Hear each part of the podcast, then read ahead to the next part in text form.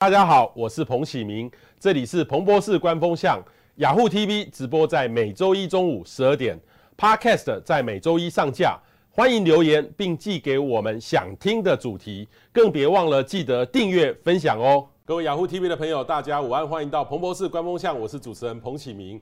我们一生当中呢，常常为了体重哈，在努力的在对抗。今天呢，我们要请到一位，呃，我觉得他的经验呢蛮励志的，因为很多的医生呢会说，可是他的体重也不见得很瘦哦。我们今天特别请到一位加医科的医生哦，他是宋燕仁宋医师，宋医你好。彭博士你好，呃，我们的听众朋友大家好，观众朋友大家好。我先给大家看这张照片哈，我先切过去啊，这个先不要介，我待会再好好介绍宋医师。各位可以看这个这个胖子是谁哈，跟现在差很多。这个胖子呢就是宋医师，你什么时候的时候的样子？那个是二零零八年那年在美国，十二年前，对，十二年前你长这个样子。对，OK，那现在呢？后来你你这个减等于是什么时候减到这样？那个是二零一四年的。达标那个七十三公斤是八月三十号，对，到现在为止已经满满六年了。那医生你几公分？我一七七，一七七，嗯，这样九十二公斤是真的有点胖哦。哎，不是有点胖，是很胖，很胖。那七十三公斤呢，就很算是 BMI 就完全符合标准。BMI 在二十三左右。OK，好，所以各位有没有看到，今天呢，所有朋友，包含我自己，都要好好看。尤其是宋医师，呃，出了一本这本书哈，哇，这个终身受用哈，我们每一个人都终身受用的这本书，它有很多正确的观念告诉我们。甚至甚至我还看了一下，你亲自来煮菜，对不对？我自己煮菜，因为我后来发现，在外面买的菜。都有一些小状况，有一些小状况，哦，就是不是这边犯规，那就是那那边是地雷这样。OK OK，好，我们首首先来看一下这个宋医师的这个资历哦，我们切过去给大家看，呃，他是阳明大学医学系的毕业，Cornell 的。哇，这个免疫毒理学的博士哈，那你现在是这个伊田书院呃的的书田泌尿科，这是泌尿科的医生，他是一个泌尿科眼科的专科医院，可是后来现在变成一个综合医院，综合医院，呃，所以里面每几乎每一科都有。OK，那你是专门是加医科？我是加医科，可是我 最近几年就有点聚焦在看糖尿病跟肥肥胖症这样子。哦，糖尿病跟肥胖症，嗯，这个算是泌尿科里面？这不算泌尿科，这个是算家庭，这个这应该说它就是一个慢性病，很多内科医生都会看。OK，那。家庭学科以前是看杂科啦，就什么都看。但是后来每一个人都会专长一些东西。那我因为花比较多时间在研究肥胖跟糖尿病.所以后来就越来越聚焦。那也是因为就是呃病人或者是客户他就会比较找我看这方面问题。OK，那就就越占越多，就后来就没有时间看别的病人。OK，好，我们来再看一下，各位再放大看一下，因为宋医师呢，他的经历很特别，呃，做过阳明大学的副校长，哦。而且前卫生署的副署长，那在之前呢，就是台北市政府的卫生局局长哈。那我看到最下面还有一个中华民国健身运动协会体适能健身西级指导员，就教练，这个是我们健身房里面那个教练吗？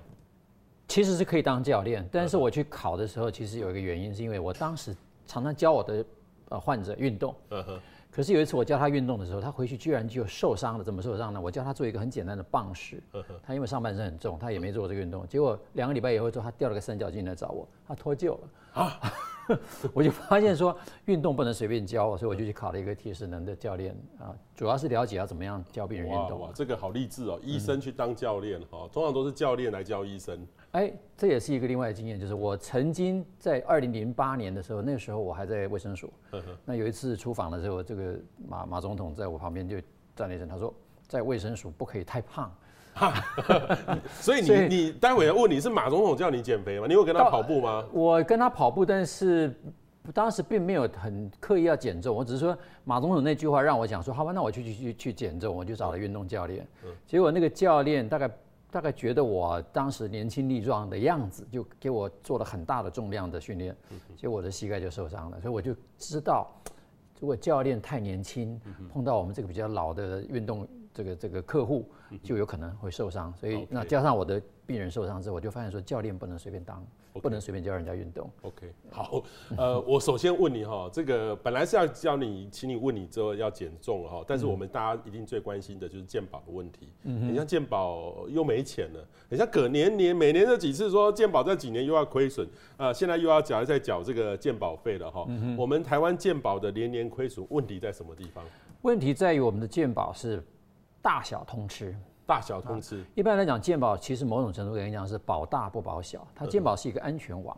它你不能说连什么感冒啊、腹痛啊、拉肚子痛啊、发烧啊都都可以保。这个保其实在这个地方虽然感觉不多，但是就会让人家觉得说好像健保吃到饱。第二件事情，我们的健保呢，其实我觉得它在转诊制度上面到现在为止一直都没有做得很好。好的健保制度应该是说它有一个我们叫守门员，所以你会经过一个 gatekeeper，让这个 gatekeeper 哈这个守门员来来让这个病人。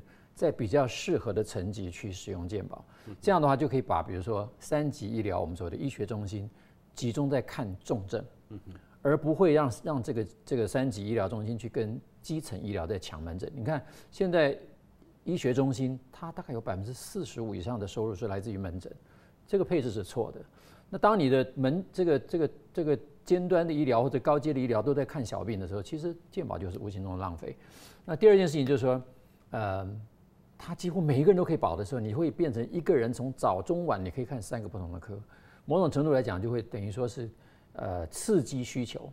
那病患会觉得说我就是不断的去利用，所以健保的很多地方其实是浪费的。那同一个病人，我其实讲的呃比较痛，怎么讲心痛一点，就是我自己曾经看过我自己的很多的朋友亲戚长辈们，他可以从南到北一个病从南到北到处看。嗯哼。那其实大家的医生的训练都差不多，并没有哪个医生真的比较好。那你如果说让医学中心能够不要去看这么多轻症，集中在重症，那我们这些比较困难杂症的病人，他就可以在健在这个医学中心得到比较好的照顾。那我我刚刚这样讲的问题，就变成说，好像大家都在看轻症，轻症就把大家时间都占满了。所以你看医生看病，大家说等待三小时，结果只看三分钟。那这个情况之下，久而久之，当然就是越看越多，越看越多。台湾健保虽然是全世界评比最高最高分，但是台湾人民众一年看病的次数也是全世界第一名。台湾看病的次数，全国现在平均一个人看病的次数啊，我旧的数据了，新的数据我没有再去更新，平均一年看十四次病，十四次等于一个月超过一次，平均哦，全民平均哦，那有一些。可就这个看看病看很多的，一年可以看到三百次，等于每天看病。嗯哼嗯哼嗯。好，所以我们雅虎 TV 为什么要访问那么多的医生，也在解决你们的问题。因为我发现很多人都是上网自己查，自己当医生。今天请医生来哈，教我们正确的观念，就可以呃让医健保哈负担不要那么的重，有正确的观念。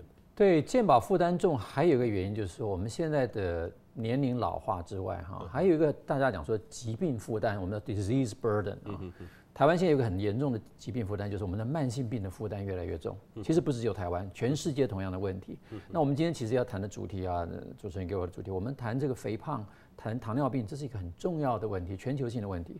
也就是全球性在一九七零年代之后，全球的人开始变胖，全球的糖尿病都同步增加，这是一个非常值得深思的问题。我们很多人都讲说慢性病啊跟基因有关，我们都讲说啊肥胖跟基因有关。我们的基因跟一百年以前的我们的祖先的基因不会太大的改变，一样都一样。那为什么我们现在人胖，以前人没胖？嗯哼，啊，那你就哎，生活环境改变。那生活环境改变，这里面又出现到我们跟一九九零年代到现在，我们的生活环境九零年到现在其实并没有比以前差太多。九零年代大部分我们都已经是要么就是开发中国家已经到一个程度，要么就是已开发国家。我们的食物不可能比以前过量太多，或者说我们其实每个人食量有限。可是为什么我们现在从我我曾经做一个统计，从二一百零一年到一百零八年，我们的糖尿病的死亡率一直维持在第五名，降不下来，降不下来。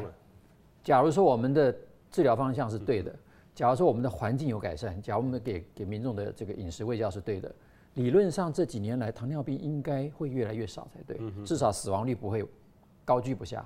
它还高居不下，一定有一个原因。嗯，所以我们今天其实可以谈谈这个问题。Okay, 好，这个刚刚讲哦，其实肥胖是一个很重要的问题，就是糖尿病哈。嗯、我们首先看第给医生第一个问题，就是他的这个减重的这个经验哈。减肥是起头难哈。这个刚刚讲过，这个刚刚特别介绍这医生，所以今天请大家分享出去。我觉得哈，我自己也常常不小心这个这个礼拜应酬多啊，就会变胖了，或者说这个礼拜好忙哦，这个都没有去运动，就会变慢慢变瘦。但是有时候我纵使我运动了很多，但是也很不见得体重马上瘦得下来。今天就是请大家。然后，然后来看哈，刚刚医生也特别提到了这个健保的危机哈，所以涨价可以解决这个问题吗？绝对解决不了啊！你钱更多，其实你只是刺激更多的消费，你只是涵盖更多的病人不断的在浪费健保。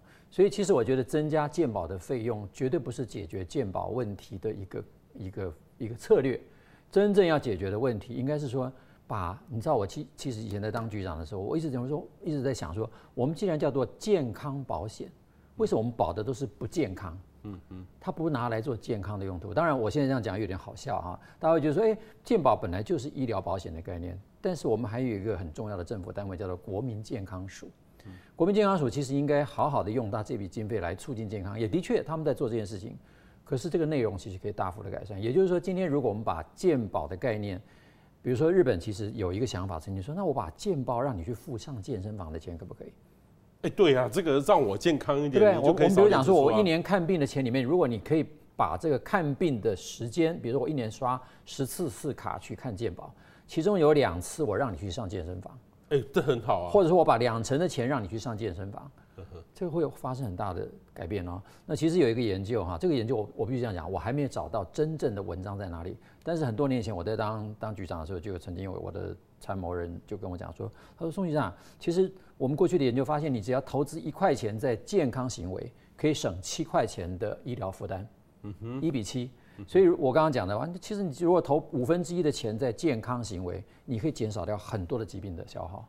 欸，这个跟我们防灾一样，如果我之前做好防灾，我就可以减少七倍的损失。对，一样的道理。对，可是过去也曾经有过某卫生署长，我就不讲是谁了，他说。健健保是政府的责任，保健是个人的责任啊，所以这样的话又把责任好像把它推推给个人。好，那我们就讲说，好吧，就算保健是个人的责任，那起码要告诉人民如何保健。如果说我们讲难听点，如果政府给的方向是错误的，人民也跟着你的方向走，结果大家都走错路了，那就是全民的大灾难。那我今天要讲这个问题，就是说我们刚刚谈到说，哎，怎么样让大家健康？现在其实出现的一个问题是说，从一九七零年开始，全世界的人的食物出现了一个很大的问题，就是饮食金字塔。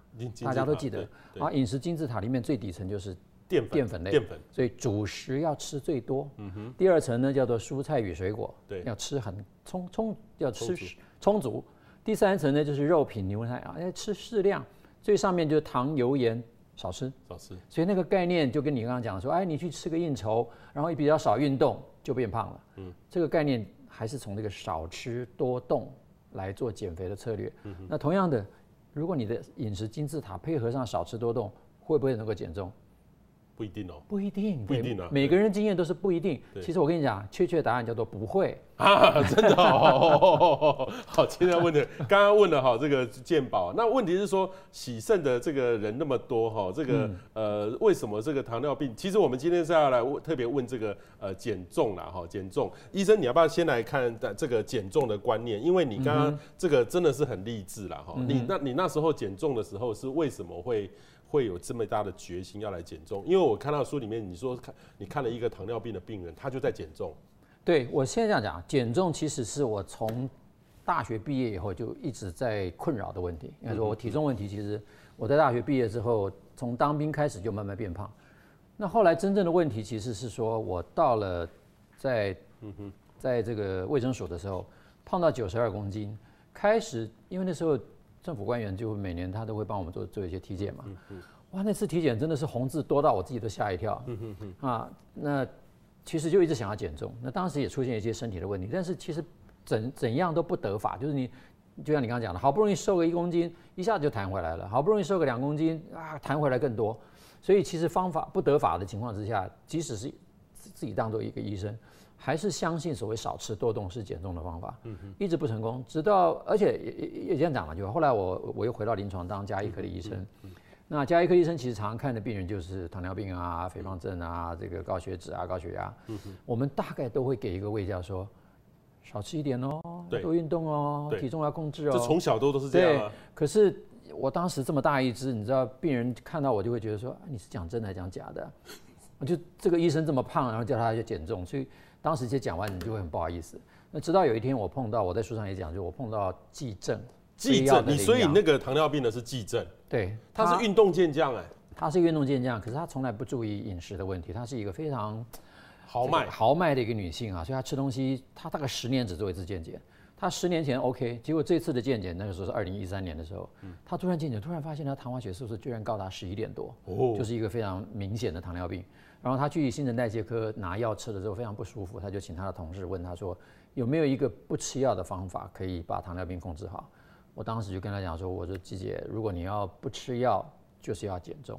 嗯哼，那这个季正小姐果然就是一个非常有决心的运动员。三个月之后，他减了八公斤。然后糖化血色素突然从十一点几一下子跳到八点多。我当时第一个反应是说，哇塞，原来减重真的有效。你知道我以前常常就是跟病人讲减重，第一个病人不太会减，第二个自己也减不下来，所以根本觉得减重这句话只是讲一讲而已嘛。那我们很多的医生其实自己也胖。那很多医生也都知道要跟病人讲说要减重，但是自己减不下来，表示说你根本没办法指导别人。结果季正给我一个很大的醒思，就是说，原来你只要方法对，我也不知道他用什么方法，我只是说，原来你只要方法对是可以减的。接下来还再再隔三个月，季季正小姐她又再减两公斤，她就总共减了十公斤，她的糖化血色素又从八点零降到六点多。那几乎就是完全不吃药，靠减重就把糖尿病治好了。所以我当时第一个反应就是说，我一定要减重。所以二零一四年的二月十二号，我记得很清楚，二月十号、二十二号开始，我就开始去研究减重这个问题。结果刚好又在碰到一个演讲，那就听到一个。饮食的餐盘叫做哈佛健康餐盘，哈佛健康餐盘就是上面指的这个吗？呃，接近啊。哈佛健康餐盘呢是分成四份，四份，它是把蔬菜这边的叫做蔬果一半，蔬果一半。所以我当时是用哈佛的方法，我就、哦、就哎、欸，就是也也没有花太多的力气。乒乒乓乓，乒乒乓乓，结果半年之内我就减了十七公斤，嗯哼哼哼，所以就就达到后来我的标的。半年减十七公斤，对，我就在那半年之后，我当时问的第一个问题就是说，我以前为什么不会成功？我这一次为什么会成功？我一定要去了解为什么我会成功，所以我就去开始研究肥胖医学，然后我就去参加中华民国肥胖研究学会，也去参加肥胖医学会，然后去上课，然后去考试，然后去了解。终于这些年来的研究让我终于有点算是搞懂了，到底人为什么会胖。嗯哼，所以我现在就可以用这个方法来帮助别人。后来这本书出版之后，呃，很多我以前的同事，包括，哎，我们以前卫生署很多的同事，嗯哼，有些是在退休的，有些是现任的，用了这个方法之后，都相当成功的减重。哇，嗯。哇，这个我也要来看哈。医生，这个你里面哈蔬果哈，嗯，我现在后来后来我改成蔬菜一半，蔬菜一半，为什么这样子啊？是因为后来我把它蔬果一半呢，我给我的这个患者吃的时候，刚开始有效，很快后来就没效了。我就就发现说为什么没效？我就说，请你把我你的饮食记录给我看。他就把把照片抛给我看啊，我发现他的问题在哪里？他把蔬果一半变成水果一半。水果，他以为蔬果不是水果。蔬果通常是指蔬菜多，水果少。但是他后来发现，他的观念里面认为蔬果是一样的东西。那水果当然比蔬菜好吃啊。对啊，一大堆的水果，那就不行了。所以水果不能减肥。水果不能减肥，各位听到没有？嗯，等于是我吃靠吃苹果会减肥吗？你如果从头到尾只吃苹果，也许会减肥，因为到后来你真的对苹果很厌恶，你就 就根本就不想吃。那也有一些很多人的极端的减肥法，就是靠吃苹果。的确，苹果吃下去那个分量很大，很大很大。所以有一段时间你体重会掉，但是那个掉的都不是一个健康的掉法，而且很快你就会反弹。OK，因为等你一旦觉得说我达标之后，开始吃你以前的食物，嗯哼，马上就胖回来。那很多我的这个病人也会讲说，哎。我照你这个吃，是不是我达标之后就可以吃回正常的食物？我就问他说：“什么叫正常的食物？”那就是我以前吃的食物啊。我说：“你以前吃的食物会胖，你再吃回去就一定会胖。”嗯哼，对啊。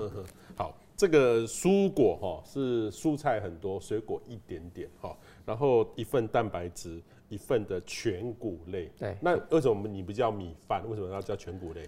呃，其实我现在观念也有点修正了哈。我当时其实还是在写这本书的时候，其实当时还是认为全谷类因为纤维比较多，它释放这个糖的速度啊，糖就是它消化之后会变成葡萄糖，会比较慢一点，的确是慢一点。但是当它总量变成一样的时候，尤其现在当我碰到糖尿病的病人，才发现说全谷类，你用的什么天然淀粉，或者是你用其他所谓的什么什么抗性淀粉，跟米饭。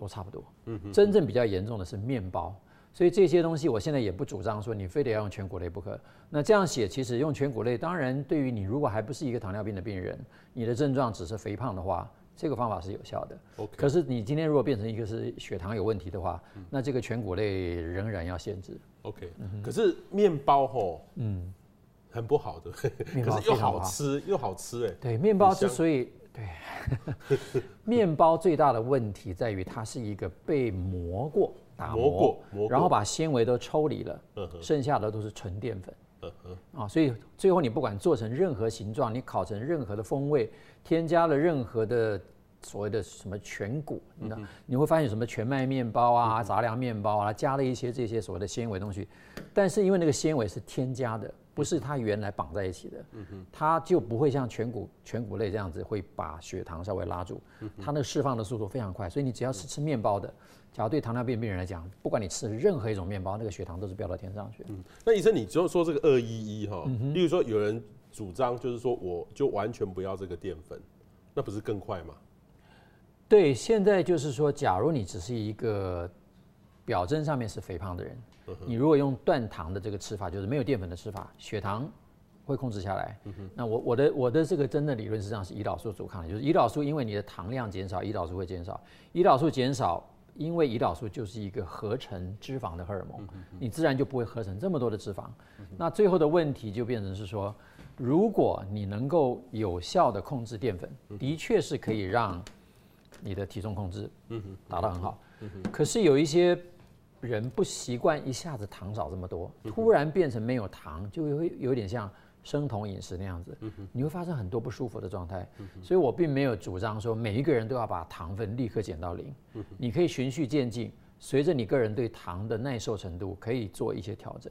所以二一一的餐盘其实到现在我们已经进化成为二一一的升级版，所以那个糖其实是可以调整，也就是这个二一一餐盘变成是一个活动的餐盘。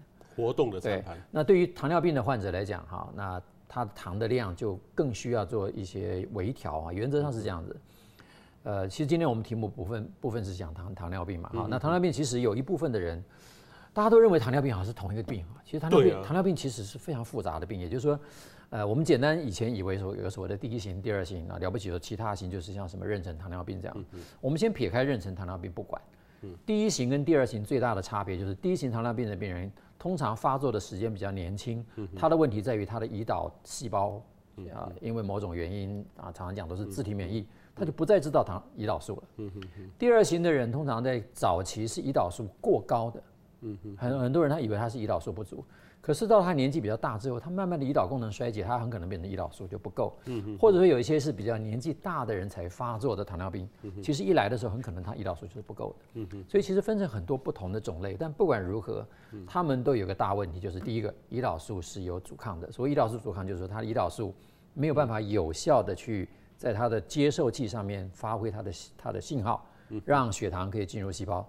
第二件事情就是他的胰岛素很可能真的就不够，他没办法克服阻抗，它就没有办法把糖有效的放到它，或者是要到储存的位置，或者是到到细胞要利用。嗯这时候就出现一个大问题了。嗯嗯这个细胞用不到糖，我们脑袋里面就会发出一个讯号，就会有一个所谓的相对应的荷尔蒙去崩解脂肪，把脂肪拿来用。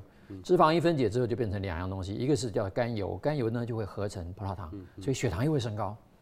第二个呢，这个脂肪就会进行一些氧化作用，进行一些所谓的生酮反应，就会产生酮体。OK，酮体量太大了，所以就产生酸。OK，就很可能会产生一些酮酸的问题啊。所以如果糖尿病人病人如果一下子就减糖的话，呃，我最近其实才在分享这个经验，有些人。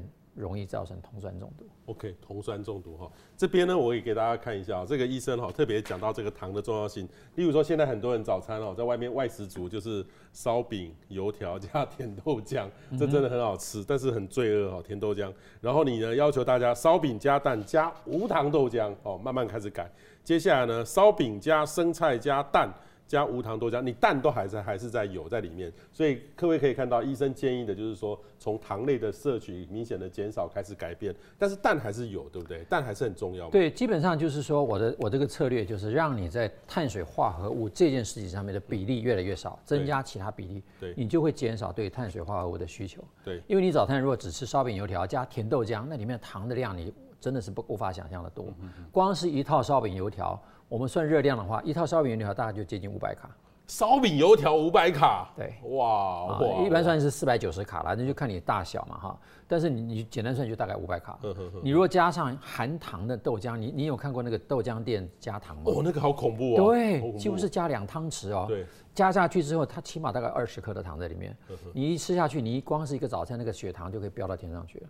哎呦，对。可是很多人都讲说，哎，我血糖不高啊，我吃下去血糖不高啊。对，因为我们现在在临床上面都没有人在测。胰岛素，所以你很多胖的人呢、哦，他血糖不高，但他胰岛素是非常非常的高的。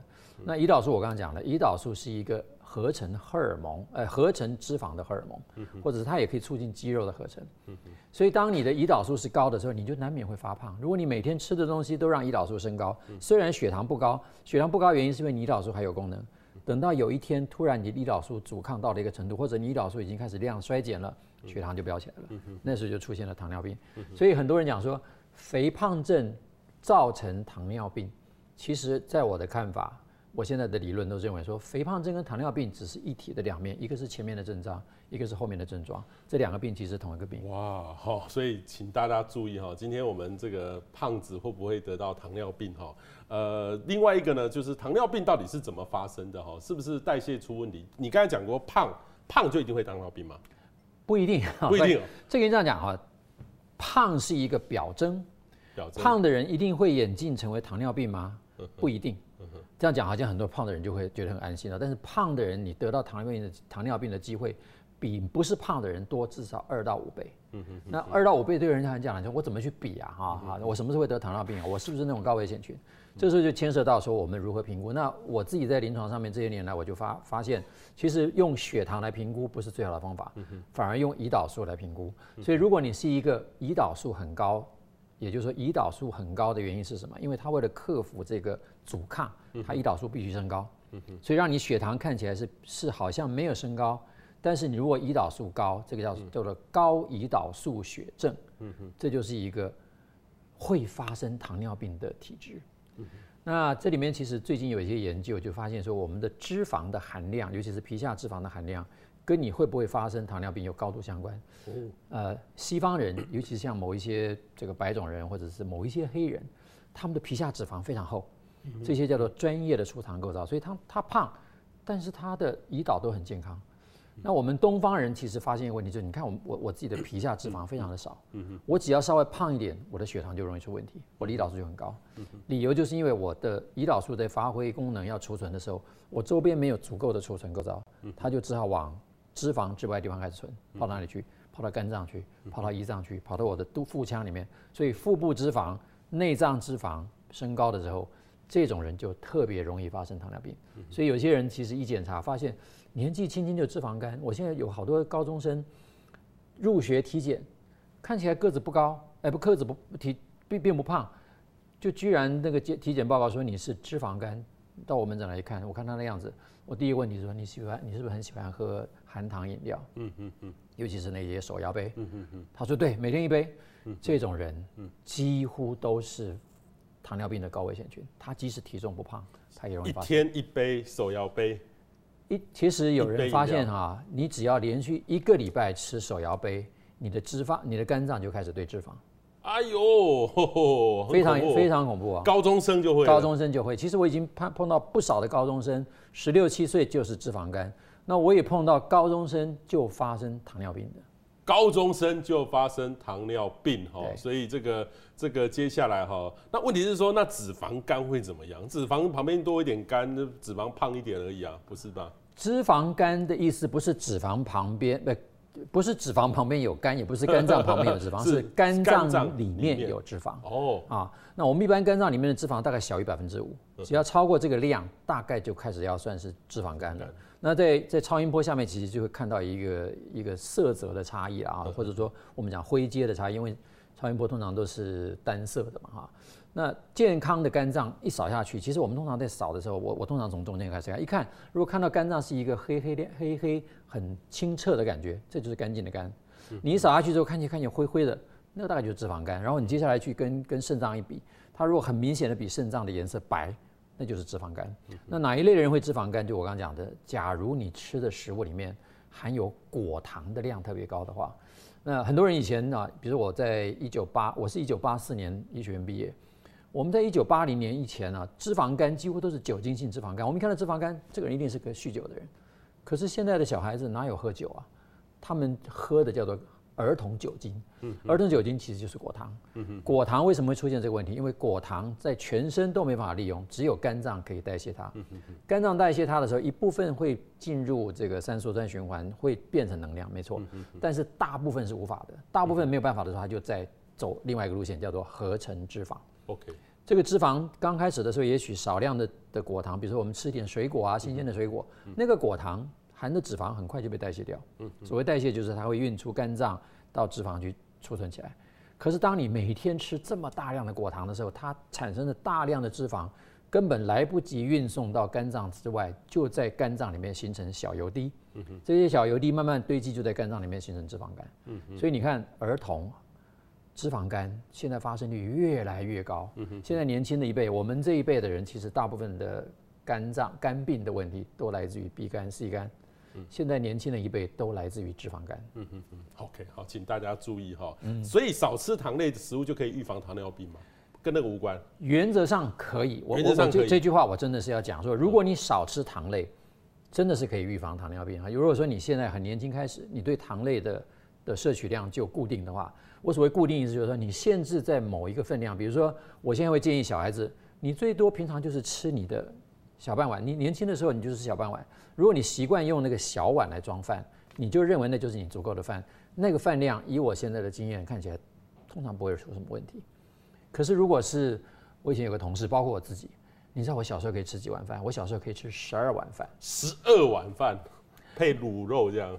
其实我不太需要卤肉哎，我配什么花生米，配一点点肉松，只要有一点点咸味，甚至酱油泡饭，我就可以吃十二碗。小时候我非常爱吃饭。那我现在有些同事啊，你看他跟他讲减重，啊，他说我没办法，我没有吃三碗饭不会饱。这种其实有两个问题，第一个是他已经高度的糖依赖，第二个问题就是他其实的饮食习惯里面，他就是吃下这么多的糖，他才能够让他的细胞得到足够的糖的利用。那他的肥胖一定是因为他胰岛素要要应付这么多糖所产生的血糖。高度这个这个反应的结果就是通通变成脂肪，这样。嗯，好，不要变成脂肪哦。嗯、然后这个糖尿病也会引发肥胖问题吧？还是胖子才会有得糖尿病？刚刚医生就有提到这个问题，但是我还好奇的问说，人瘦瘦的人是不是就不会得到糖尿病？不一定，不一定。所以这个又是另外一个很很又是胖的，不见得会有很高的机会会得糖尿病。胖的人得糖尿病的机会比瘦的人要多，但是很瘦的人会不会得糖尿病？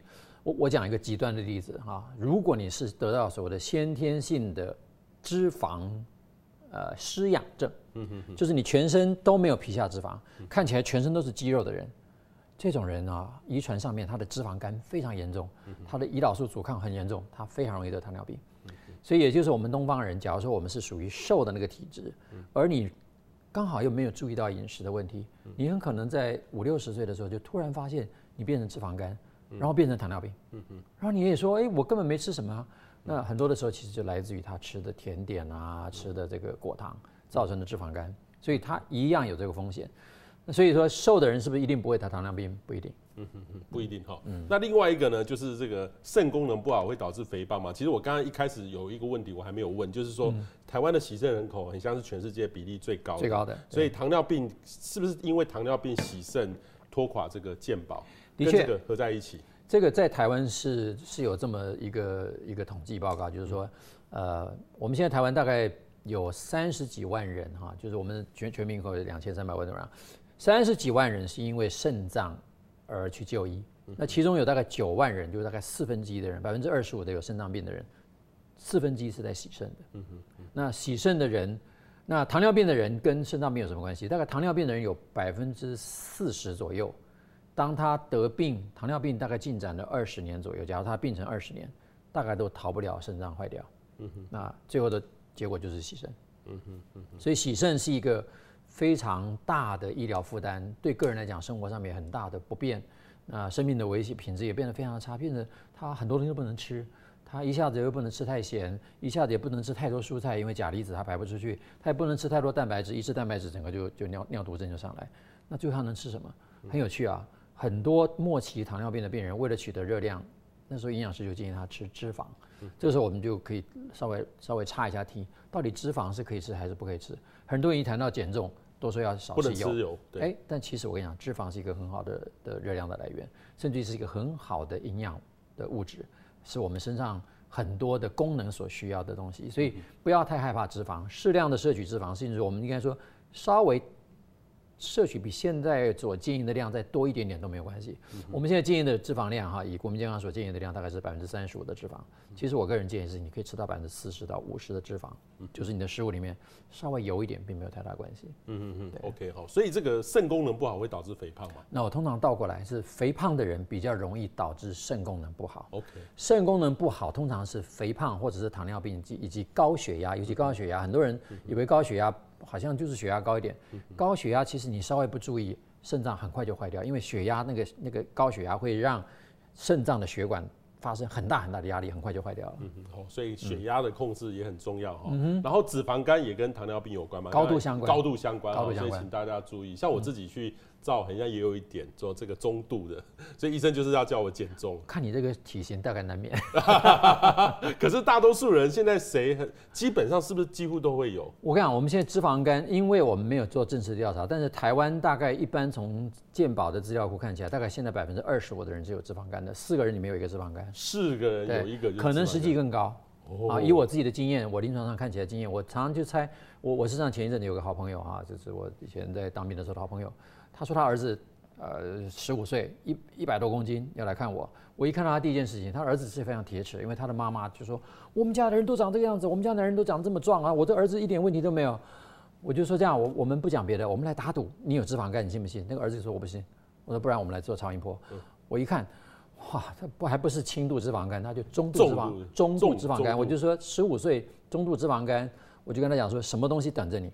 那小孩子看得吓坏了。我说这样，我们来打个赌，这半年内。因为我知道他每天都要喝可乐，我说这半年内你把可乐戒掉，半年后回来我免费帮你再扫一次超音波看。嗯哼哼。所以啊就减重了。哎，我还没看到他，那是这是两个月以前的事情。所以 OK，对，好好。另外一个呢是胰脏哈，这个胰脏跟糖尿病真的有关吗？因为胰脏癌很像是一个隐形杀手，所以很像蛮蛮常常听到这样的问题。胰脏跟糖尿病高度相关，但是胰脏癌是不是跟糖尿病有关？呃，有一些报道说有。嗯但是胰脏癌跟肥胖的关系似乎关联更密切。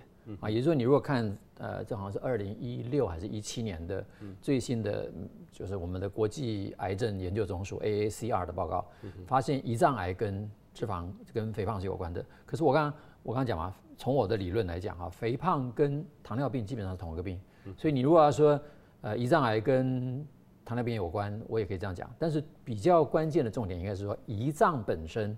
跟血糖的控制是绝对有关的。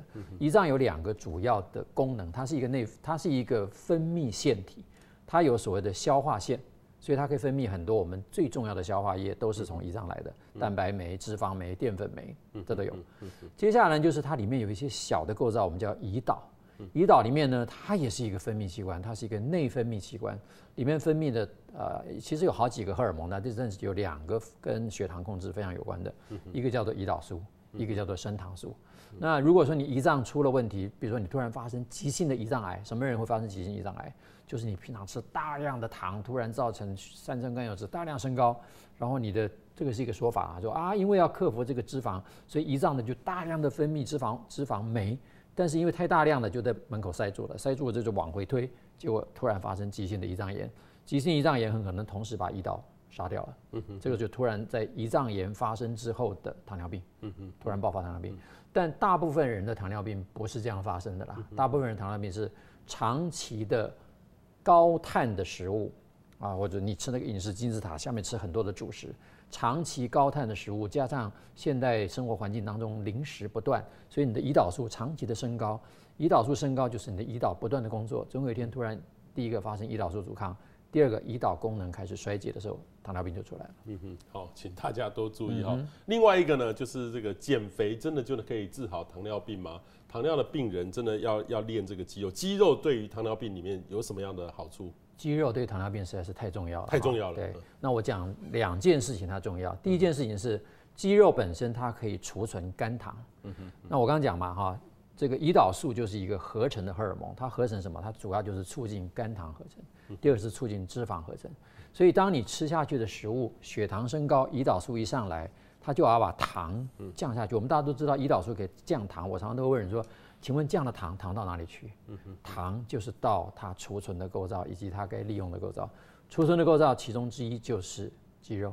那当然，另外一个是肝脏，但是肝脏大概只能存一百公克左右，肌肉就看你肌肉大小哈。一般不太运动的人，肌肉大概只能存三百公克。如果你去练肌肉，你可以存到五百公克，所以你就多存了两百公克的肝糖。所以去练肌肉这件事情，绝对对于血糖的控制是有帮忙的。第二件事情就是运动的时间跟跟血糖的控制。比如说你刚刚吃完东西，血糖一上升，这个时候我我当然你不可能一吃完就去运动。我通常都建议说，你吃完后一小时左右，你去做个运动，尤其是下下肢，因为我们下肢的肌肉最大块，所以你只要去做一点点简单的运动，小小的散步啊，稍微骑个车啊，让肌肉拉动啊，这个时候血糖就会进入到肌肉，一方面被它利用，一方面储存，所以是非常非常有效。嗯、那多少呢？事实际上。这个啊，二零一八年的这个我们讲班廷奖啊，就是美国糖尿病学会每一年都会给一个他们认为最杰出的糖尿病学者，给他一个班廷讲座。二零一八年的班廷讲座颁给一个学者，叫做呃杰瑞舒曼，是一个耶鲁大学的教授。他的研究就发现，每一天只要做一次四十五分钟的有效的肌肉运动，就可以明显的降低胰岛素阻抗，减少血糖的这个升高，改善血糖的的控制。甚至于呢，久了之后，你可以把糖尿病的情况减缓。所以你刚刚问说，减肥可不可以治疗糖尿病？减肥这件事情牵涉到很多的生理机转，所以我的答案，简单答案是说可以，减肥是可以帮忙糖尿病，但是可以治愈糖尿病，那倒不一定，要看你减肥的程度以及你糖尿病的久，呃，哇，得得病有多久。我这样听起来，真的糖尿病这是一个蛮复杂的这个问题，它需要很多的平衡在一起去做。对，其实。说难也难，说简单也简单，就是他，我我你看我我我用一个很简单的话来来描述糖尿病啊，很多人讲糖尿病，哎，好复杂，好复杂，是不是尿尿蚂蚁会去会去闻尿？那个是太严重了，那个是很严，真的会这样？会哦会哦，因为当血糖啊超过一百八的时候，它就会从尿里面流出来。对，所以你如果是血糖一下子，很多人饭前血糖正常，一吃的东西血糖会飙到两百，很多人都不知道，然后他去验尿，哎，突然验出尿糖。很多人是这样的情况之下被发现他有糖尿病，可是验血糖，哎，空腹血糖只有八十几啊，糖化血素也还好啊，可是他就是在饭后一小时的时候可以飙到两三百，所以这些人其实他就是一个隐性的糖尿病，常常其实临床上看不出来。那我刚刚为什么讲说糖尿病说难也难，说简单也简单？我只简单一个讲一下，比如说我现在喝牛奶，我会拉肚子，我叫做乳糖不耐症。你吃了糖的东西下去，哎，血糖升高。简单讲就叫糖分不耐症，所以我常常就跟糖尿病病人讲说，哎呀，你得的其实讲简单就是糖分不耐症，治疗的手段是什么？像比如说我乳糖不耐症的人，我难道要去吃什么药物来把我的乳糖？这个乳糖酶升高吗？嗯、不会嘛，我不喝牛奶，不要喝就好了。对啊，那你今天得了糖分不耐症，你就少吃糖就好了。嗯嗯嗯。哦，这个医生讲的很 很容易哦。嗯。那另外一个呢，就是熟龄哦，年纪大一点的朋友，血糖偏高是很正常嘛？到一定年纪就会自然而然血糖升高。好，我们讲说常见不等于正常。嗯哼。对，熟龄的人，年纪高的人，的确很常见，你血糖会升高。嗯哼。但这是不是正常现象？不是。嗯。我甚至这样讲说。体重逐渐失控，人家讲说，哎，这个上了班以后一年增加一公斤很正常，当然不正常，不正常。哎，一个健康正常的人应该体重是恒定的。哦，有时候健康人啊，你看哈，一个健康的女性，从她二十几岁到接近五十岁，她长相变化很少哎，体重腰围会增加？没有，你看，你看我们那些那些。这个很出名的模特儿，那是模特儿啊，他的工作是模特儿啊。他不是为了工作，他其实是很注意他的健康。哦，当他维持在一个健康状态的时候，其实我们在二十岁到五十岁之间，我们的荷尔蒙其实可以维持恒定的。那我们其实身材可以维持恒定。我记得我我我年轻的时候常常觉得说我怎么都不会胖，可是当我一大学毕业进入部队之后，开始军队本来应该是很健康的了哈。但是我们当兵，你知道，我们衣冠其实很松散，所以我们那个时候生活其实非常晚睡。一旦你开始熬夜，开始做一些不正常的生活，而且我们当军官的时候，其实常常都都离营到出去乱吃。吃回来之后，那个体重哈，当我当兵开始，体重就慢慢升高。那等我退伍之后，体重就逐渐升高。当你发现你的身体无法有效的去维持体重的时候，那就是疾病的开始。等到你发现你熟龄之后，连血糖就开始升高了。比如说我们这样讲，我常常跟跟很多人讲说，你保持你前面几年的健康记录看看，如果你前年的血糖是八十几，去年是九十几，今年接近一百，其实你已经往糖尿病的路上在走。嗯这绝对不是正常现象，这代表你的身体已经亮了红灯。正常的人应该就是八十几、八十几、八十几、八十几，所以。绝对不要以为熟龄血糖升高是正常，它是不正常。这个是往糖尿病的这个路在走。嗯、所以，我们一般来说的话，你刚才讲到这个夜晚睡哈，这种夜班轮值的工作人员是不是很容易血糖很容易不稳？对，它不止血糖容易不稳，他的血压也容易不稳，他体重也容易升高。理由很简单，就是当你做夜班的人，第一个昼夜颠倒。本来你应该休息的时候，我们身体实际上是有一个随着日照周期的荷尔蒙改变，其中很重要的荷尔蒙叫做压力荷尔蒙，就是我们为了晚应付夜间的工作，我们必须要让我们的肾上腺素来提供这个压力荷尔蒙，就是肾上腺皮质醇。那以前我们不是讲说啊，一个老阿妈为了救孙子，居然可以把车子抬起来，那就是瞬间爆发力量，那就是爆发。就会产生大量的血糖。那你如果经常是处在高压状态，你的血糖就是经常性的升高。血压经呃血糖经常性升高，胰岛素就经常性升高。胰岛素升高就产生阻抗。那长期的阻抗，总有一天它会溃体，一溃体之后血糖就上来了。所以经常熬夜的人，第或者是轮夜班的人。他得到慢性病的机会比一般人都要高。OK 哈，这个熬夜的人要注意一下，不要觉得只是睡觉睡眠不正常，对这个还有糖尿病的问题在里面哈，还有肥胖的问题。那，那我们怎么样知道自己有没有糖尿病？不过医医生其实就刚刚讲到说，看我的数字一直在增加，就是往那条路去走。那我们该平常就要什么几岁开始就要注意这个问题？我觉得越年轻越好了啊，等于说你你一开始知道这件事情，就要开始注意你的健康生活。朝闻道，夕死可也啊，放下屠刀，立地成佛。你一旦知道，立刻即知即行。所以你一旦知道健康的秘诀，原来是要维持健康的生活。OK，那健康的生活形态是什么？就是早，我们从小都知道，早睡早起身体好，多运动，少吃这些这些垃圾食物。所以这些东西其实你如果愿意去检视一下你的生活，很多很多我的病人跟他讲说，你有吃什么？我没吃什么呀，我吃很少。我说你吃什么？我真的没吃什么。哇，这种人他一定是乱吃，因为他根本忘了他吃什么。OK，那所以你回头来看一下你生活当中垃圾食物，你是不是经常喜欢吃零食？很多人都觉得说零食不算食物，很多人都忘了说，哎，平常说哎下午三点钟吃一个团购，别人递上来什么东西你就吃那一口，那一口就影响到你的血糖。所以那些生活习惯真的是你能够与它距离越远越好。那什么样的方式可以距离哈？呃，可以可以远离它。我的建议很简单，你就是正餐吃饱吃好。所以你不要说，哎呀，我为了怕胖，正餐故意吃的很少，一下就饿了，饿了之后你就拒绝不了那些零食。所以正餐你就去吃好一个。我说，你如果餐餐如果你经济许可，你餐餐都吃牛排好了，嗯嗯嗯，通常不容易胖。餐餐吃牛排，对，餐餐去吃很便宜的卤肉饭的人，胖的胖的不得了。哦，因为它淀粉多。因为淀粉多，再加上那个高盐高油哈，这个时候油跟盐，我刚刚不讲说油脂不可怕，可是油脂加上淀粉这两件事情就可怕。为什么哈？对因为光是油脂进去的时候，我们身体其实不会立刻把油脂转换成脂肪，对，想办法要消化它来用。它就会变成走所谓的生酮反应。我们今今天不谈生酮饮食啊，嗯、可是今天你有淀粉又有油脂的时候，这个油脂就没地方去了，它只好存起来。淀粉又让它存，脂肪又让它存，就会越来越胖。可是你如果只吃蛋白质跟脂肪，加上蔬菜，嗯、通常。你的胰岛素就不会大量的升高，就不容易发胖。OK，好。嗯、另外一个呢，就是这个饮食的顺序哈，跟这个血糖没有关系。嗯、因为我们我们很多人就告诉我，教育我们说啊，什么要先吃，什么是要后吃，这个有差别吗？有差别，这个其实是有研究报告的哈。嗯、这个分别在二零一四跟二零一五的时候有两篇呃随机试验，就是 RCT 的的试验，两个文章，一个来自美国，一个来自日本，两篇文章都证实一件事情：你如果先吃蛋白质。先吃油脂类，再吃淀粉，血糖升高的速度比较平缓。你如果先吃淀粉，再吃油脂，再吃蛋白质，血糖升高的速度很快。同样的，胰岛素也是跟着变化。所以我刚刚讲，我们会胖的最重要的荷尔蒙就是胰岛素。你如果能够在饮食的顺序上面让胰岛素升高的幅度跟速度都减缓，你变胖的机会就会减少。所以饮食的顺序非常重要。所以我的书上面讲说，先喝点水，再吃肉，再吃菜。最后再吃饭，最后再吃水果。所以饭跟水果都是会让血糖很容易升高的。你把它放在后面吃，你把肉菜放在前面吃，这样的话，你的发胖的机会就会减少。所以医生，你说的是喝一点水，不是喝汤。哦，喝汤跟喝水，这又有研究。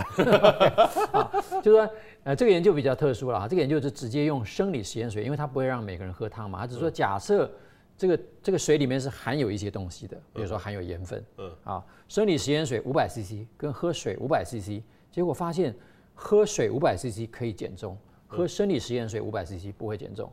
喝水五十 CC 也不会减重，结果就是五百 CC。所以你看我的书上就讲五百 CC，可是后来我发现大部分人喝不了五百 CC。吃吃饭前，例如说午饭前，早餐我可以喝个一千 CC，早早上起床哦，真的啊，上厕所 OK，那个蛮好的，蛮好的。可是如果中午晚上吃个五百 CC，好多哎。对，所以我觉得差不多一个马克杯，两百五十 CC 到三百五十 CC。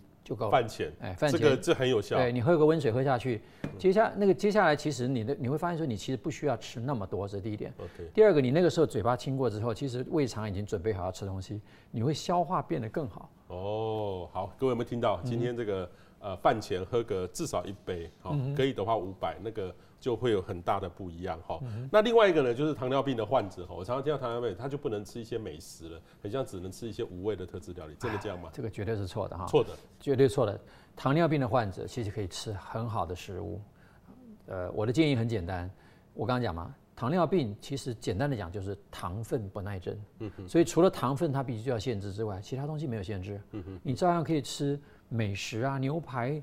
蔬菜，很多人就说：“哎，那蔬菜是不是一定要用穿烫？”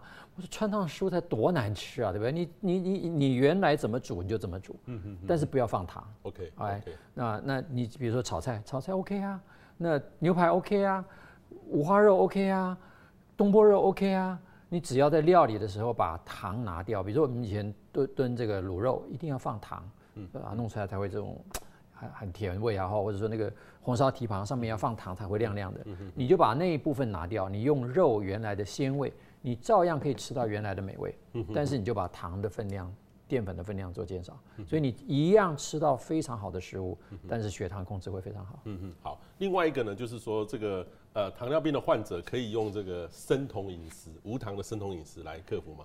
呃，原则上是可以，但是还是要经过医生的评估。理由很简单，就是有一些人吃的药物实际上是会让胰岛素大量升高的，有些人吃的药物是刺激胰岛素的。生酮饮食的特色就是它因为无糖，所以它胰岛素会降得很低，血糖会很低。如果你还保持那个药物，你立刻就会低血糖出问题。第二件事情是说，如果你是一个胰岛素很低的人，胰岛素量很低的人。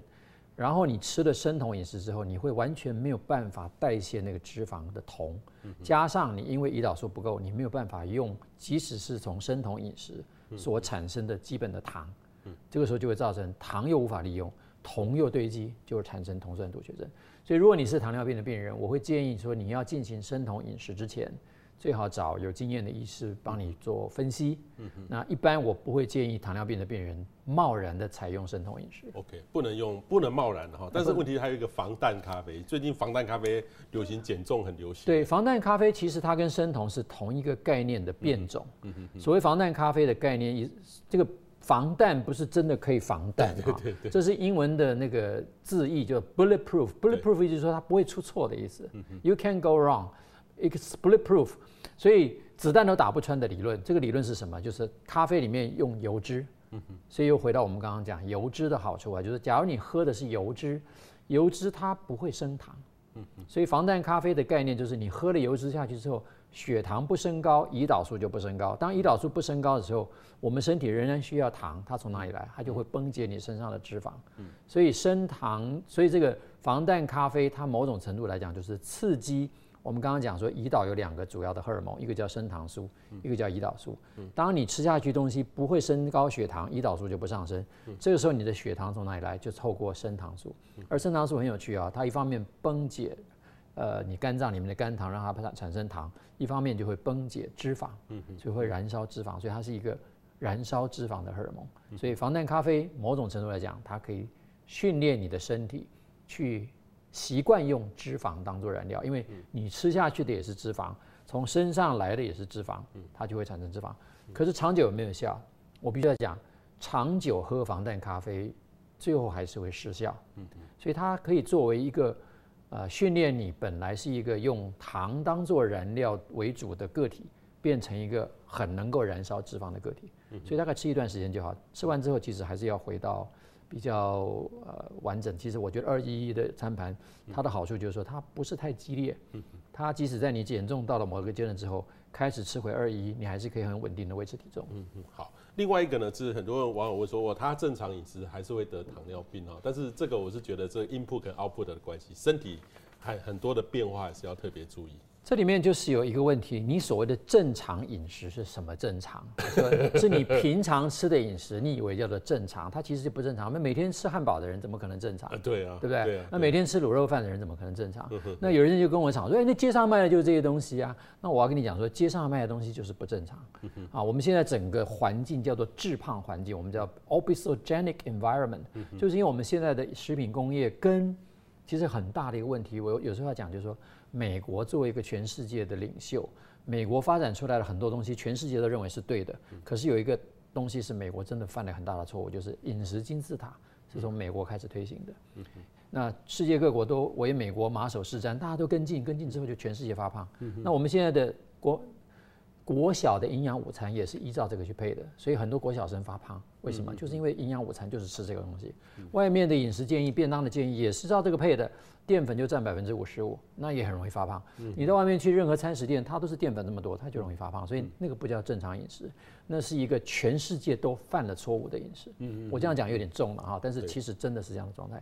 所以你现在回过调过头来，假如你愿意相信二一一是一个可以尝试的方法，你可以很轻易的在外面的餐厅 用自助餐的方式，你去自己配搭。好，那我简单的在我的书里面有建议，你就把外面的餐盘一半。放蔬菜，OK，上面有三个小格子，你两个小格子放蛋白质啊，你可以放一块肉，另外一个你就豆腐或蛋，价钱比较便宜嘛。再一小格放蔬放饭，嗯，这样的配搭其实不完全是二一一的，大概是三二一的比例，嗯，但是这个就很快就会瘦下来。我那里面有一个人在分享啊，他是一个工程师，他就照我这个书上的建议吃他们公司的餐，但是比例稍微换了之后，一年瘦了十一公斤。OK，好，这个二一一呢就是两份蔬菜哈。果没有了哈，然后一份全谷类，一份蛋白质。那医生像像我自己是吃素食，我没有吃肉的话，就是豆腐豆类。豆腐蛋，你如果是蛋奶素的话，你可以吃豆腐跟蛋。豆腐跟蛋哈。那也有网友问说，二一一会不会饿啊？像这样会不会饿？其实不容易饿啊。其实饥不饥饿的来源来于油脂。油脂。哎，就算假如你的脂肪量是够的，你不太容易饿。OK。第二个，蛋白质本身，蛋白质要够，但是因为蛋白质的量跟油脂量，其实我们自然天生就有一个一个天花板了，就你吃到某个量之后，你就吃不下了。吃不下的那个时候，就是你饱的时候。你如果觉得你吃完还可以再吃，其实你没吃饱。那很多人用我二一一的餐盘，就是宋，医师，我还没到中午就饿了。你还没到中午就饿了，表示你上一餐吃的不够。那吃多了不是会胖吗？那你吃不够就会饿，那样还不是照样会吃？所以你何不吃饱？何不吃对？何不吃够？OK，好。另外一个呢，就是 饭后昏昏欲睡。有人有些人说饭前很饿哈，很虚弱，但是饭后呢，昏昏。我有阵子也常常会这样。可是后来我有运动健身之后。这个就比较不会，这个是血糖嘛。有人跟我说是血糖的问题，我有糖尿病的征兆前兆。对，这个其实呃，我不要说你是有糖尿病的征兆，但是有这样的人，他很可能糖的运用是有问题的。糖的运用，所谓运用有问题，就是说我的身体的确，人的身体里面最喜欢用的能量来源是糖。嗯哼。那有很多理论啊，我们且不讲理论，反正就是说糖是最容易被取得，然后这个运用能力最好的能源，脂肪是次之。蛋白质最后，所以很多人讲说啊，我一不吃东西就开始会掉肌肉，其实不会，你先掉的是脂肪。那你像会发生这种这个一不吃东西就很饿的人，就是因为当他血糖低到一个程度之后，他的胰岛素就没有办法有效的把糖放进去了，表示他有什么胰岛素阻抗。第二个，吃了糖之后就昏昏欲睡，是因为一样的问题也是胰岛素阻抗。他一吃糖之后，血糖就升得很高，然后胰岛素就升得很高。胰岛素有个很奇怪的作用，它会让脑袋出现一些昏昏的感觉。啊，所以其实吃完糖就昏昏欲睡的那个就是一个糖醉的现象，简单这个叫江湖的话了哈。学术上面实际上就是你会餐后高血糖。那有一些人实际上餐后两小时之后，因为胰岛素升高，血糖掉下去之后，他胰岛素还没下来，就变成餐后低血糖，然后两小时会变得很饿。我其实就有一个有个客户，他的血糖量起来很有趣啊。完全正常，但是两小时之后变成四十八。嗯嗯嗯，意思就是说，他只要吃淀粉下去之后，他的反应就是他每两个钟头就会饿。嗯嗯嗯，所以这个就是糖尿病的先兆，可以这么说。糖尿病的先兆。可是我们在台湾，其实中午都有午睡，很多人都有午睡习惯了，像我是没有。但是以前哈，就是说跟大家一样的时候，真的是吃完饭就想睡觉，然后有人就提醒我说这个是有什么，所以我自己有去改变。对。然后我大概补午睡也都可以啦，然后晚上也就没有这个问题，所以这个的确是一个等于是吃完吃饱饭就想睡。这是一个征兆，吃饱饭就想睡，真的要注意，真的要注意，真的要注意，就就你的糖的代谢可能是出了问题了。对，因为照理讲，我很多的国外的朋友，有一次我外国的朋友来来来我们办公室说，彭博士你不在的时候，你的同事都在打混。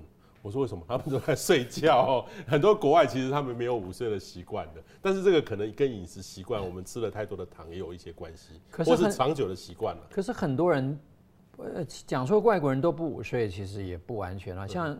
西班牙里面有一个文，就是叫 siesta，siesta 就是午睡。西班牙人都午睡的，午睡好久啊。可是西班 西班牙午睡有个原因，是因为西班牙的下午非常热，对对，几乎没法工作，所以他们会午睡。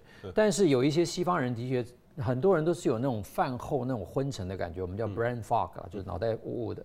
所以其实吃完糖类之后，的确非常容易产生糖醉的现象。嗯嗯，OK，好，另外一个呢是餐后血糖不降，就是刚才吃完饭，这个就是糖尿病的风险，这对吗？这没错。对，假如说你你去做什么葡萄糖耐受性测试啊，有我们讲 OGTT 哈，那有些怀孕的妇女会去测，你吃完东西之后，她给你，尤其给你喝糖水之后，你血糖维持一直高，那一定是糖尿病的前兆。嗯哼，那个就是代表说你的胰岛素的功能不好，你没有办法有效的把血糖降下来。嗯哼，那可是我们现在这个 OGTT 啊，这个所谓口服葡萄糖耐受性测试有一个小缺点，就是我只测血糖，没有测胰岛素。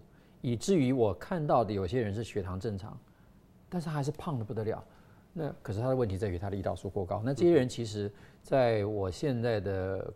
呃，研读里面还是认为这些人也是糖尿病的前兆。嗯哼哼哼。那糖尿病的前期是什么意思？怎么知道自己是不是糖尿病的体质？这个，因为我们现在有时候说，例如说有时候这个呃，说我有高血压的体质，爸爸妈妈有就就有，这种很很像有跟那种遗传是有一点关系的。就是说，这个我怎么知道糖尿病的前期是什么？好，这里面有一个临床的定义，跟我现在所谓理论上的定义哈。临床定义，所谓临床定义就是现在大家都用的。现在用的是非常清楚，血糖在一百到一百二十五之间，空腹血糖，糖化血色素在五点七到六点四之间，或者六点五之间，没有超过六点五，就叫糖尿病前期。超过糖化血色素超过六点五，空腹血糖超过一百二十六，就是我们现在临床上定义的糖尿病。在这个之前就叫糖尿病前期。可是重点在糖尿病前期有没有意义？比如说你现在去检查，我我讲我我有时候举个极端例子。三个月前，这个病人来，糖化血色素六点四，今天来到你你的面前，糖化血色素六点六，所以三个月之前它叫前期，现在叫糖尿病。嗯，那这三个月你在干什么？嗯，啊，所以没有意义，没有意义嘛，所以分糖尿病前期，它没有任何临床上的意义。那你可以跟病人讲说，哎，你再不注意就会变糖尿病了。他其实更早更早以前，早三年以前，我刚刚讲，三年以前，如果你的血糖是空腹血糖八十几，第二年变成九十几，今年变成接近一百。你其实就是已经在糖尿病前期，虽然你都还没有达到我临床上真讲的一百到一百二十五之间，可是这个趋势，你如果再不改变，你就会变这样。就是在这个路上。对，所以这个时候你就该去治疗。那其实我们现在讲的糖尿病大师，现在全世界的糖尿病的治疗，大概都依据这个人的指引。这个人叫做 Defranzo，Rolf Defranzo，呃，翻译成中文，反正音译就是罗夫德佛兰说吧，哈。他有一个非常有名的理论啊，我们一般在医学界俗俗称为叫做章鱼理论或者八爪理论，就是他说高血糖有八个基转，那我们现在很多的药物都依据这八个基转来来设计，那的确这八个基转都有它的道理，那德弗朗索也经常在讲这八个基转，可是他经常讲一件事情，他说没有糖尿病前期这件事情，糖尿病前期就是糖尿病。他举一个例子，他说有一个这个三十几岁女性。她到妇产科去检查，然后她月经不来，呃，妇产科医生就发现说，会还会恭喜她，哎，恭喜你怀孕了。他不会说，哎，恭喜你怀孕前期。嗯嗯嗯嗯，怀孕就是怀孕，you are pregnant，you are you 你不是 pre-pregnant，那同样糖尿病的诊断是说，如果发现你的血糖已经这个趋势了，我其实应该告诉你说，你在几年后会得糖尿病。你现在不叫做糖尿病前期，所以。那个 De Franco 他的主张是糖尿病前期就该开始治疗，至于要用药物治疗、用饮食治疗，那就看每个人的策略。嗯、那我们家里如果买一个血糖机哈，常常去量，预防自己就可以来预来测这种糖尿病嘛，就可以预防嘛。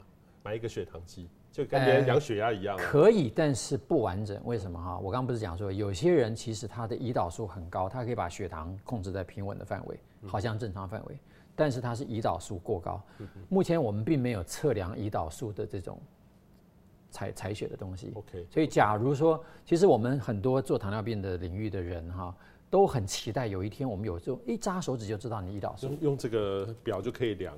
但是这个还早得很，还早得很，还早得很。现在这个表有用他们叫 PPG 的方法啊，用一些光学的方法可以量到体表的一呃血糖，嗯，但是准确度目前还在克服，就是运动啦、有汗啦、它贴的紧不紧啦。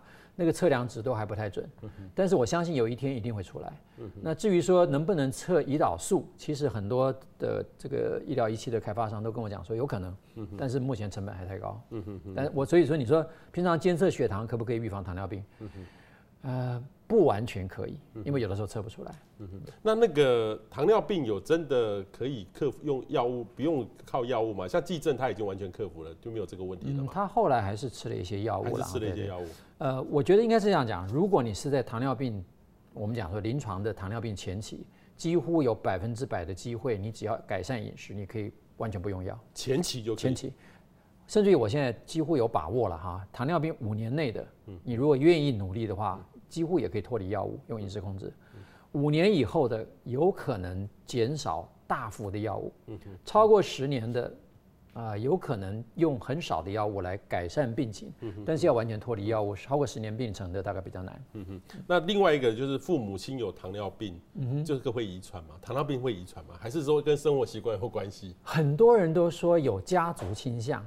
那家族倾向跟遗传这两件事情是不相等的，所以家族倾向代表的是说某一些基因的确让你比较容易得糖尿病，但是是不是说你一定会得糖尿病？不，所以环境因子非常重要。所以你如果家族基里面有人得糖尿病，你的风险变高，但是你只要生活不误往那个容易得糖尿病的方向走，你不会得糖尿病。所以有没有遗传？的确发现有一些基因好像有关，可是你。光是去临床研呃基础的研究去看那个基因跟糖尿病关系，没有看到这样的基因。哦，没有啊。那真的有这种易胖体质吗？有啊，易胖体质真的是有、啊。真的有这个名词？对啊，易胖体质。易胖体质就是说你的基因里面，或者说你的代谢基因里面，你对于胰岛素的反应特别敏感，或者说你的脂肪细胞特别容易受到胰岛素的作用而储存很大量脂肪。所以的确是有这样的易胖体质。嗯哼，真的有这种易胖体质哦，所以。呃，大家一辈子都要跟这个体重哈，要注意自己的体重 哈。二一一哈，二一一这本哈，这个由这个宋燕人宋医师的这个这个好好的亲身经历哈，这个从一个肥子胖子变成是一个型男哈。肥子胖子，但是你不是跟马英九一样，马总统去跑步，你有试过吗？我跟他跑过步，但是我没有像他那样跑法。如果像他这样跑，会不会减肥？太痛苦了。嗯。其实我们在肥胖医学里面讲，都讲说，光靠运动大概只有百分之二十的减肥效果，饮食还是占百分之八十。的确也是这样子。我们在临床上发现，因为你跑了半天，你的那个代谢能力的，就是你用消耗热量的概念，它其实不是一个好的方法。可是你如果用运动来增加胰岛素的敏感度，减少胰岛素的阻抗，这个概念是讲得通的。可是运动需不需要像那么长？不需要。我刚刚不是讲吗？四十五分钟就够了。OK，四十五分钟就够了哈。嗯、今天非常谢谢宋彦仁宋医师哈，告诉我们减肥成功的大秘籍。其实这个很重要哈，各位可以好好来读一读。今天呢，也请大家分享，让你的爸爸妈妈知道，因为糖尿病的问题，其实很多人都会遇到哈，年纪一大都会遇到。我们意思，我们其实很多的小细节都要特别注意。谢谢宋医师，谢谢，哎，谢谢彭博士，谢谢。